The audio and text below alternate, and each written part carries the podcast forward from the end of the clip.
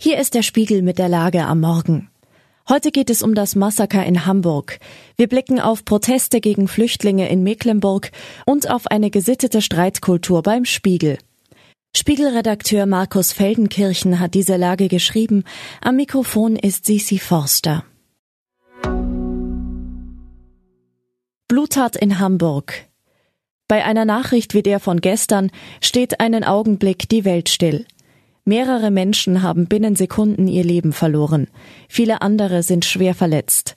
Von einem Blutbad im Hamburger Stadtteil Großborstel ist die Rede.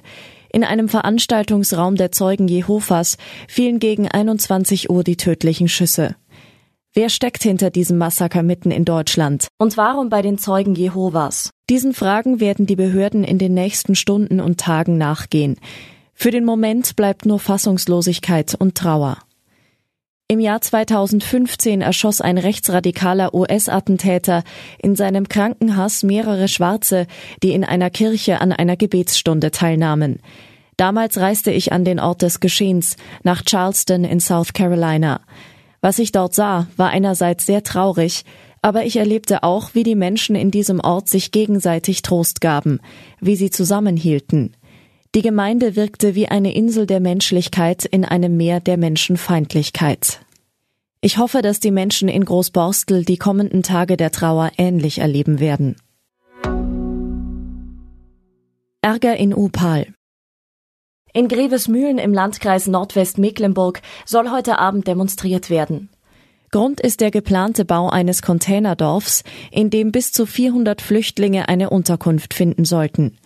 Das Dorf Upal, auf dessen Grund die Container errichtet werden sollen, hat allerdings selbst nur 500 Einwohner. Ich glaube, man ist nicht gleich rechtsradikal, wenn man bei diesen Zahlenverhältnissen von einer unglücklichen Kombination spricht. Die Stimmung vor Ort ist äußerst gereizt. Das Motto der heutigen Demo klingt jedenfalls so, als hätte AfD-Rechtsaußen Björn Höcke es sich ausgedacht. Es lautet, Zitat, Upal muss sich wehren, heute wir, morgen ihr. Zugleich ist für heute aber auch eine weitere Kundgebung für Solidarität und Toleranz angekündigt. Zu einem verantwortungsvollen politischen Handeln, das auch den gesellschaftlichen Frieden im Visier hat, hätte gehört, diesen Konflikt vorauszusehen. Dann hätte man einen anderen Standort für die Unterkunft gesucht. Einen Ort, in dem die Zahlen von alten und neuen Bewohnern in einem anderen Verhältnis zueinander stehen. Einen Ort mit geeigneterer Infrastruktur für geflüchtete Menschen und man hätte frühzeitig den Kontakt zu Bürgermeistern und anderen Vertretern der Gemeinde gesucht.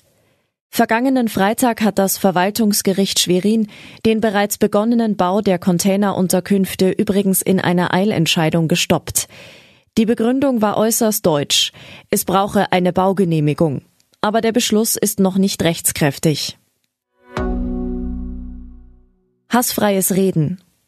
Ich hatte gestern das Glück, Zeuge eines Streitgesprächs zu werden, das ich als echte Bereicherung für unseren demokratischen Diskurs empfand.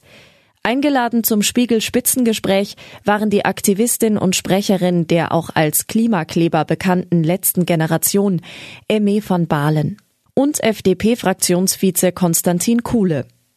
Viel weiter entfernt können zwei politisch aktive Menschen kaum voneinander sein. Der eine sitzt im Bundestag, die andere oft auf der Straße.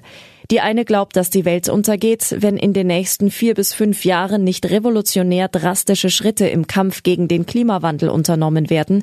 Der andere vertritt eine Partei, die sich gegen das Tempolimit wehrt und für das Überleben des Verbrennermotors kämpft. Und trotzdem gingen die beiden höflich und respektvoll miteinander um. Sie versuchten ihr Gegenüber zu verstehen, ließen meistens Ausreden, waren bemüht, trotz aller Differenzen Verbindendes zu suchen.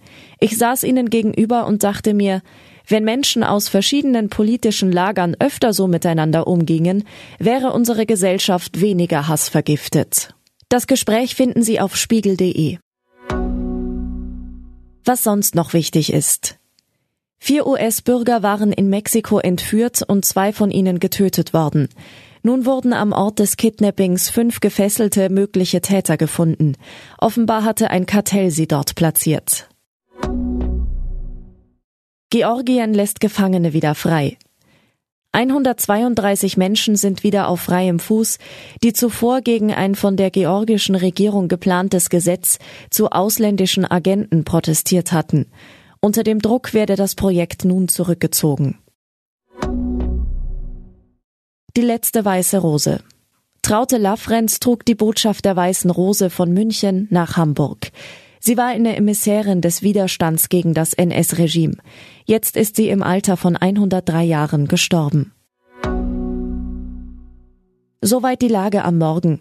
Alle aktuellen Entwicklungen finden Sie auf spiegel.de. Wir melden uns hier wieder mit der Lage am Abend.